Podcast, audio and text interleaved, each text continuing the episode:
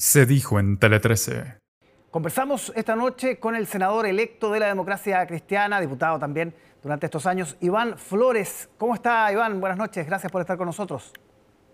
Muy buenas noches Álvaro, encantado de estar de nuevo conversando con usted.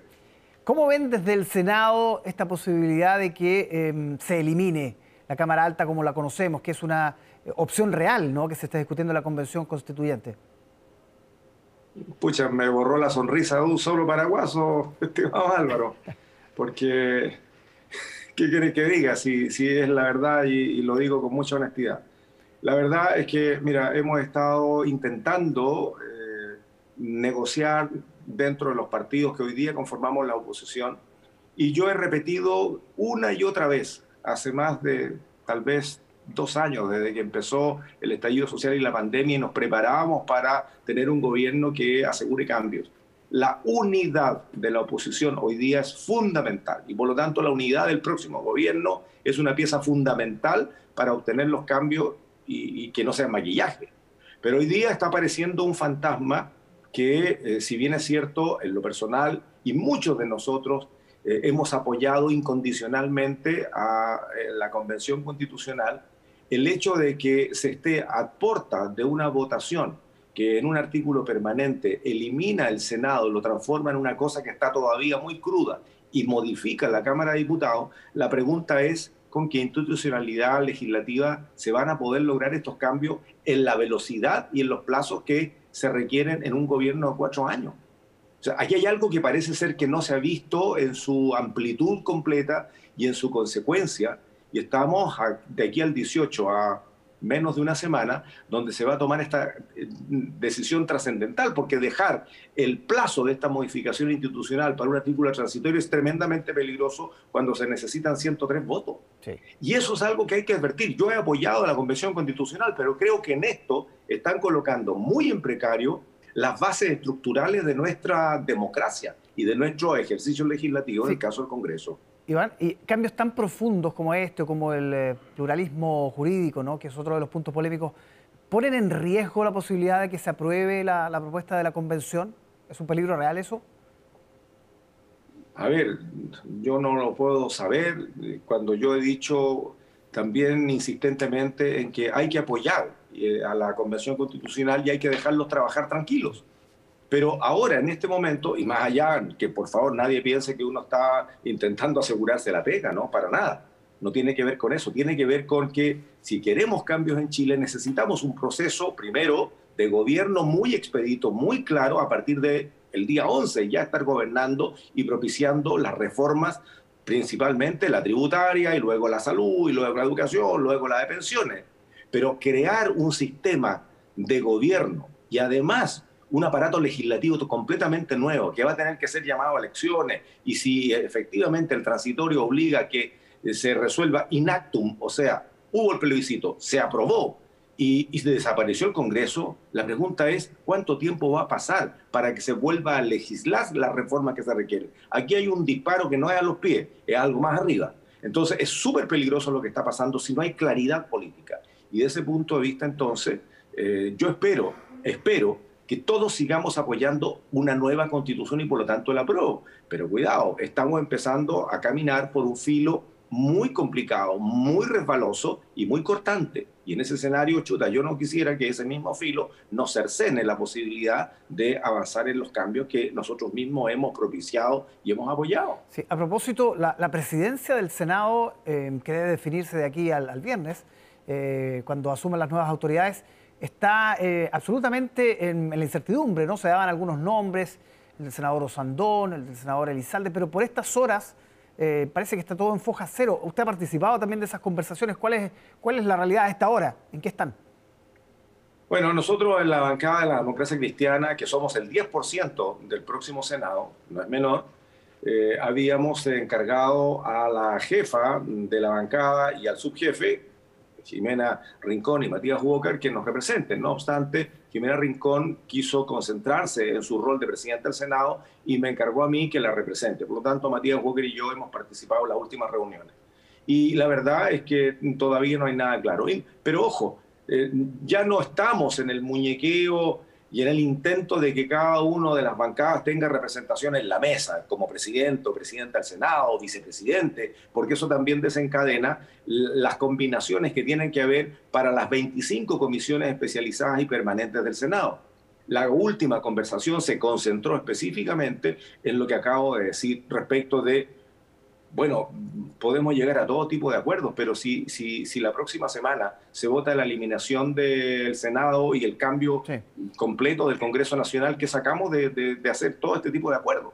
Ahora, si esto se resuelve en un Senado perfectamente empatado de 25 en 25, suponiendo que estén todos los votos alineados, tanto de la derecha como de la izquierda y la centroizquierda, entonces deberíamos intentar mm, lograr rápidamente un acuerdo. Quedan dos días para esto, Álvaro, y estamos todavía cruditos, cruditos. Entonces, no es loco pensar que lleguemos al día viernes sin una mesa resuelta. Que sería un escenario bien, inédito. Le quiero preguntar por el ADC. Usted lo decía, el 10% del Senado es una fuerza importante todavía pese al mal resultado de las otras elecciones. Em, ¿Están dolidos con el presidente Boric eh, por la actitud que ha tenido hacia la ADC de definitivamente dejarlo fuera del, gobierno completamente, a diferencia de los socios, de los antiguos socios del PS, del PPD, hasta los radicales que tienen cargos? Yo, a ver, primero corrijo, Álvaro, si usted me lo permite.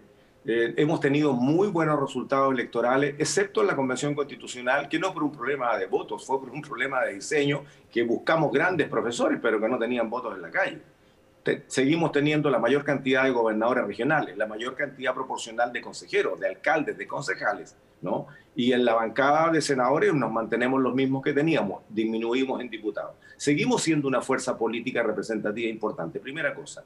Lo segundo, y yo no puedo decir algo que no pienso eh, eh, por tratar de, a ver, eh, parecer otra cosa. Yo debo ser súper honesto. Sí, estamos dolidos con el presidente Boric pese a que hasta el día de hoy lo hemos apoyado lealmente, tal como lo dijimos en el voto político del órgano máximo de la democracia cristiana, la Junta Nacional. Y aquí yo quiero zanjar un punto, porque también se lo hemos dicho al futuro gobierno. Nunca hemos dicho que queremos ser oposición o que vamos a estar en la vereda contraria. Nunca.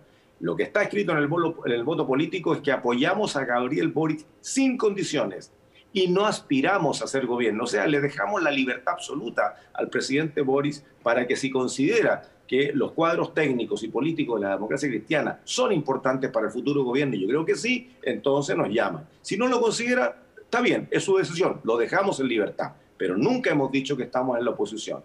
Y eso hace que eh, podamos exigir a su vez la libertad para que no intervenga eh, eh, ni el gobierno ni nadie en intentar seguir arrinconándonos. Está bien, no estamos en el gobierno y eso lo aceptamos, fueron parte de la regla del juego, pero no vamos a aceptar que nos arrinconen en la elección de las mesas y de las comisiones, porque es una cuestión absolutamente independiente del Poder Ejecutivo, cómo el legislativo resuelve su propia estructura y su propio mecanismo de gobernabilidad. Por lo tanto, en ese escenario nos, nos sentimos completamente libres.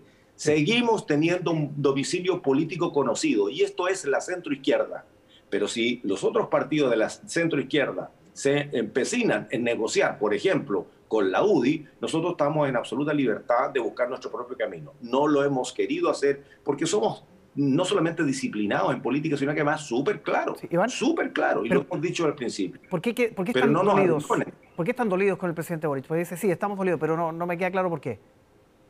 No, yo, yo solo digo, yo voy a hablar a título personal, Álvaro, y me disculpan algunos de mis camaradas si no están de acuerdo conmigo, pero yo debo ser súper honesto. Lo que pasa es que cuando el propio presidente establece que la democracia cristiana eh, es oposición, eh, comete un error. Vuelvo a repetir, nosotros nunca hemos dicho que somos oposición y le hemos sido súper leales. No sacamos la mugre en la calle trabajando porque haya un gobierno de cambio, sino un gobierno de ultraderecha como era el de Cast, ¿no? En su candidatura.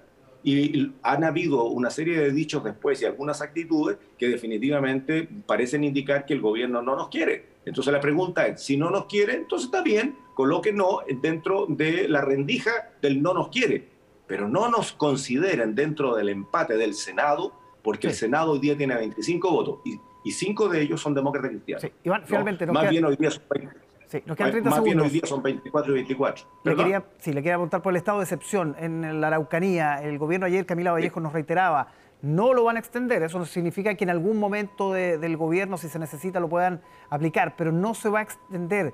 ¿Qué le parece a ustedes como bancada de senadores de la ADC? Bueno, hemos, hemos votado de manera distinta. Hay camaradas míos que han apoyado el estado de excepción porque viven en la Araucanía y están sufriendo este temor que existe ya cada vez más generalizado dentro de la población. Yo he votado en contra, no porque esté, por favor, eh, ni siquiera cerca de justificar la violencia, pero absolutamente lejos de justificar la violencia y la he condenado desde el principio, incluso los actos que se definen como terroristas. Sin embargo, el estado de excepción ha demostrado ser que no resuelve nada y mucho menos va a resolver cuestiones que son muy profundas. Hoy día lo que se requiere es una política mucho más integrada, que tiene que ver con diálogo, que tiene que ver con una manera distinta de cómo enfrentar el desarrollo y la pobreza de la región de la Araucanía, que es una de las regiones más es la región más pobre de Chile desde el punto de vista de la pobreza multifactorial, pero también hay una incomodidad de los pueblos originarios. Y por otro lado está la penetración del crimen organizado, que no tiene que ver con el pueblo mapuche. Algunos, algunos descuadrados habrán que son parte del pueblo mapuche también, si eso, eso ya sabemos pero el crimen organizado está actuando allí y no tiene nada que ver con la causa original mapuche. Por lo tanto, es multifactorial y eso no se resuelve sacando las Fuerzas Armadas a la calle, que además son relativamente escasas y pocas en un territorio tan recontra grande como es la Araucanía. Por lo tanto, mira, en, una, en, una, en un actuar de grupos armados que se mueven, bueno, las Fuerzas Armadas pueden estar por aquí, están actuando por acá, y de ahí a que lleguen las casas están quemadas. Entonces no se resuelve eso intentando dar una falsa sensación de tranquilidad con un estado de excepción. Por eso yo he votado en contra. No porque esté a favor de la violencia, ni mucho menos. Es porque es una política única, pero faltan como 10 más para poder tener el puzzle completo y en ese, de esa manera aislar la violencia y concentrarnos en lo que hay que acordar, en lo que hay que dialogar y las modificaciones que haya que hacer, incluyendo algunas legislativas. Iván Flores, senador electo de la democracia cristiana por la región de los ríos, muchísimas gracias por conversar con nosotros esta noche. Encantado, Álvaro. Muchas gracias a usted. Buenas noches.